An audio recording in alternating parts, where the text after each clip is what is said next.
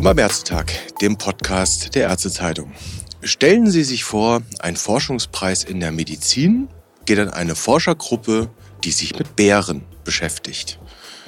Klingt komisch, aber genau ist das passiert. Am letzten Donnerstag in Berlin bei der Verleihung des diesjährigen Galenus von Pergamon Preises. Dort hat nämlich in der Kategorie Grundlagenforschung ein Forscherteam aus München einen Preis dafür erhalten, dass sie eine mögliche neue Angriffsfläche zur Gerinnungshemmung und damit womöglich zum Schutz vor venösen thromboembolischen Ereignissen bieten könnten. Herausgefunden haben die das mit Bären. Wie das genau geht, darüber habe ich mit den dreien, nämlich mit der Erstautorin Manuela Thienel, dem zweiten Erstautor Johannes Müller-Rief und dem Arbeitsgruppenleiter Tobias Petzold nach der Preisverleihung gesprochen.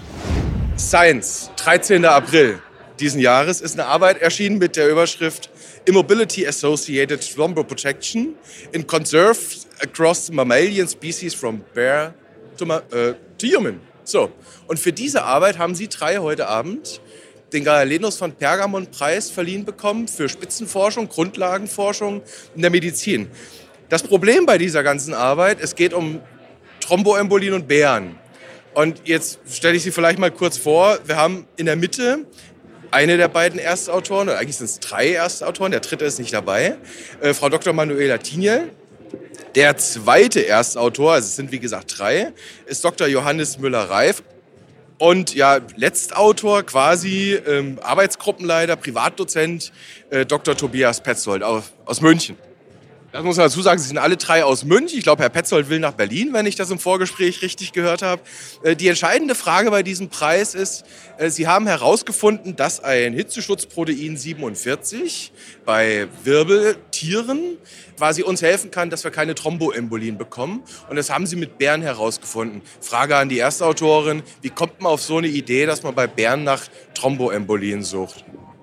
Das ist eine sehr interessante Frage. Wir sind tatsächlicherweise über einen Kooperationspartner aus Schweden auf die Idee gekommen, die schon länger eben die winterschlafenden Braunbären untersuchen und uns herangetragen haben, dass wir doch auch mal auf die Thrombose-Problematik eingehen könnten. Und in der Tat haben wir dann gefunden, dass die winterschlafenden Braunbären einen, einen thromboprotektiven Mechanismus entwickelt haben, die sie vor Thrombosen während der langen Immobilisation von fast einem halben Jahr eben schützt.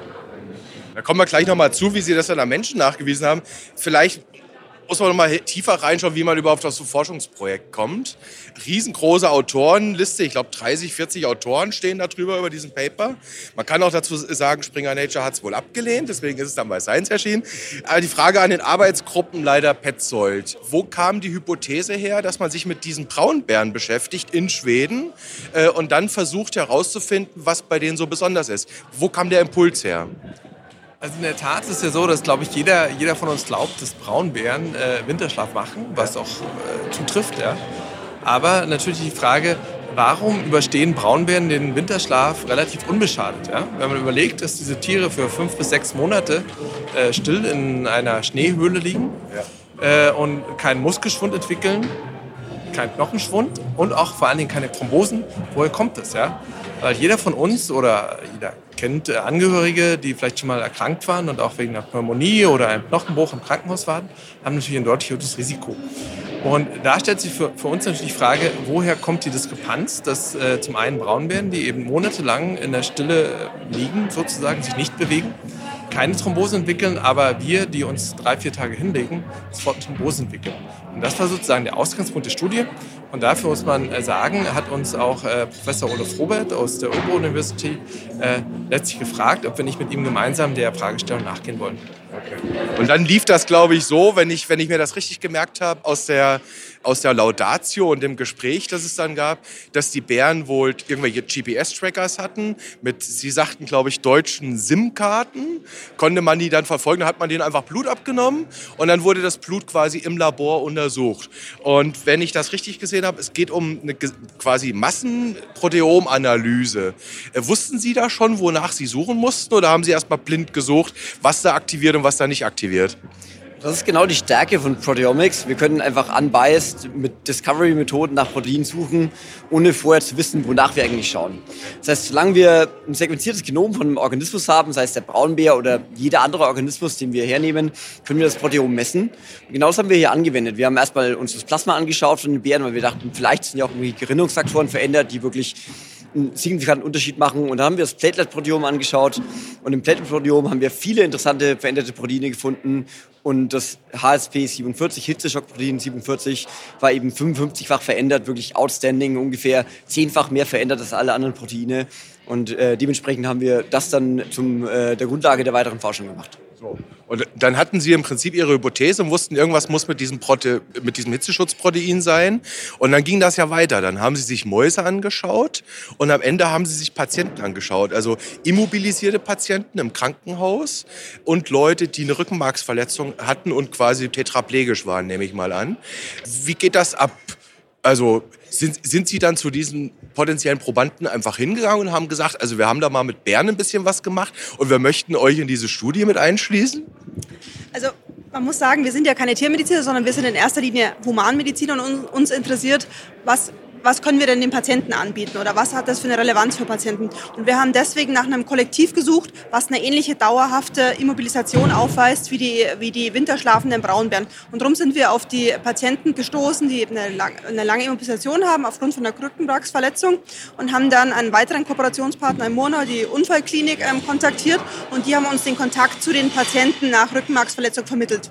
Und in der Tat sind die Patienten einfach gefragt worden, ob sie nicht Lust haben, an der Studie teilzunehmen. Wir haben dann Blut untersucht und haben eben herausgefunden, dass die Patienten genauso wie die Braunbären eben dieses Hitzeschockprotein runterregulieren. Ja. Und wussten die Probanden in dem Moment, wo sie eingeschrieben wurden, dass sie auch mit Bären vorher zu tun hatten? Also in dem Moment, wo sie mit mir gesprochen haben, auf alle Fälle, okay. denn ich habe die Geschichte natürlich erzählt. Alles klar. Ähm, also ich versuche es nochmal etwas vereinfacht zusammenzufassen, weil es geht ja darum, Grundlagenforschung, potenzielles Therapietarget oder vielleicht auch den Mechanismus der Gerinnung besser zu verstehen. Wenn das runterreguliert, dann ist im Prinzip die, die Plättchenaktivität erniedrigt in dem Moment und es wird im Prinzip nicht die Gerinnungskaskade ausgelöst. Jetzt stellt sich natürlich die Frage, okay, bei Bären soweit ganz gut, ähm, dann bei immobilisierten Patienten reguliert es auch runter. Gibt es denn schon Überlegungen, was diesen Mechanismus vielleicht triggert? Gibt es dazu Überlegungen, Theorien? Genau, das ist natürlich jetzt die spannende Frage, ja. Und äh, wie oft in der Grundlagenwissenschaft kann man nicht alles einmal erforschen und entdecken. Und da sind wir jetzt gerade dran, ja. Und die Frage stellt sich natürlich, warum ist die Immobilität, die wir zeigen konnten, eben in den querschnittsgelähmten Patienten, aber eben auch in den, in den Braunbären, warum ist das so ein starker ja, Reiz sozusagen für den Körper, dass er eben diese äh, vor Thrombose schützenden Mechanismen entwickelt. Und da versuchen wir eben gerade die Grundlage dessen zu eruieren, also herauszufinden, und werden uns da jetzt natürlich das Knochenmark anschauen, ja, wo die Blutzellen im Wesentlichen herkommen, also wo Thrombozyten gebildet werden, wo aber auch Immunzellen herkommen, im Spezifischen die, die Neutrophile, und wollen, schauen, wollen jetzt sich da schauen, äh, welche Strukturen oder welche Zytokine oder wie eben das Mikromilieu im Knochenmark unter Immobilisation, im Fall der Braunbären unter Winterschlaf eben verändert ist. Ja. Also im Prinzip denkbar wäre, dass es da irgendeinen Signalweg gibt, der durchs Rückenmark getriggert ist. Okay. Vielleicht eine andere Frage, so der Blick nach vorne. Es geht ja beim Galenus vom Pergamon-Preis um letztlich Grundlagenforschung und am Ende auch angewandte pharmazeutische Forschung. Gäbe es denn schon eine Idee, wie man diese Erkenntnis in eine mögliche therapeutische Form oder in einem therapeutischen Weg nutzbar machen kann? Da nickt jemand. Ja, also speziell hier ist zu nennen, dass dieses Protein nur auf der Platelet-Oberfläche zu finden ist und in fast allen anderen ähm, Kontexten im humanen äh, System innerhalb von Zellen. Das heißt, es ist wirklich im hämatopoetischen System auf den Zelloberflächen zu finden. Man könnte es speziell mit, mit Drugs, mit Antikörpern adressen, die wirklich im ähm, Zirkulieren und damit auf dem, dem, der Platelet-Oberfläche dieses Protein inhibieren und damit quasi die Interaktion zu den Neutrophilen stören, die Platelet-Aktivität stören. Das wäre ein ganz neuer Ansatz. Und das ist natürlich wieder die Mediziner gefragt, äh, die da um einiges mehr wissen als ich, äh, der Grundlagenforscher, das auszuführen. Also kurz zusammengefasst, Idee könnte sein, man baut einen Antikörper, der da andocken kann an dem Target und das dann runterreguliert und dann wird die Gerinnung, ja, sagen wir mal, positiv zu unseren Gunsten beeinflusst, äh, mit der Hoffnung, nicht die Blutungsprobleme zu haben, die wir bei heutigen Gerinnungshemmungen haben. Läuft da schon Forschung in dem Feld? Genau, also das ist in der Tat eben der Ansatz, ja, dass man sucht eben den heiligen Gral zu finden, sprich, dass das äh, Optimum zwischen einer, äh, einem Schutz vor einer Thrombose ohne eben das Blutungsrisiko äh, zu erhöhen.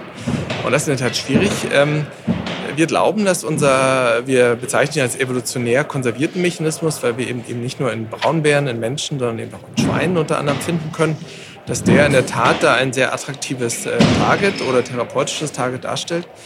Und in der Tat ist es so, dass bevor wir jetzt natürlich in die wirkliche Drug Discovery, also in die Entwicklung von neuen Medikamenten gehen, uns vorher bewusst sein müssen oder wissen müssen, wie der Mechanismus genau funktioniert. Also sprich, wie interagiert das Heat-Shock-Protein, was eben exklusiv auf den Thrombozyten exprimiert ist, mit anderen Molekülen. Ja, wir wissen, dass es unter anderem äh, zu einer verringerten Thrombinbindung auf den Oberflächen von, von Zellen kommt, die kein Heat-Shock-Protein haben.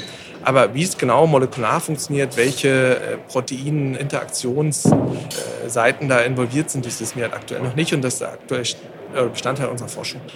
Ja, der beste Satz in jeder guten wissenschaftlichen Publikation ist, wir brauchen noch further research. Das findet jetzt offensichtlich statt. Sie haben da ein bisschen was angekündigt, ob das dann aus München kommt und oder aus Berlin. Das werden wir sehen. Äh, ich bedanke mich bei Ihnen beiden. Glückwünsche von uns für den Preis. Scheint verdient zu sein. Schönen Abend. Vielen Dank.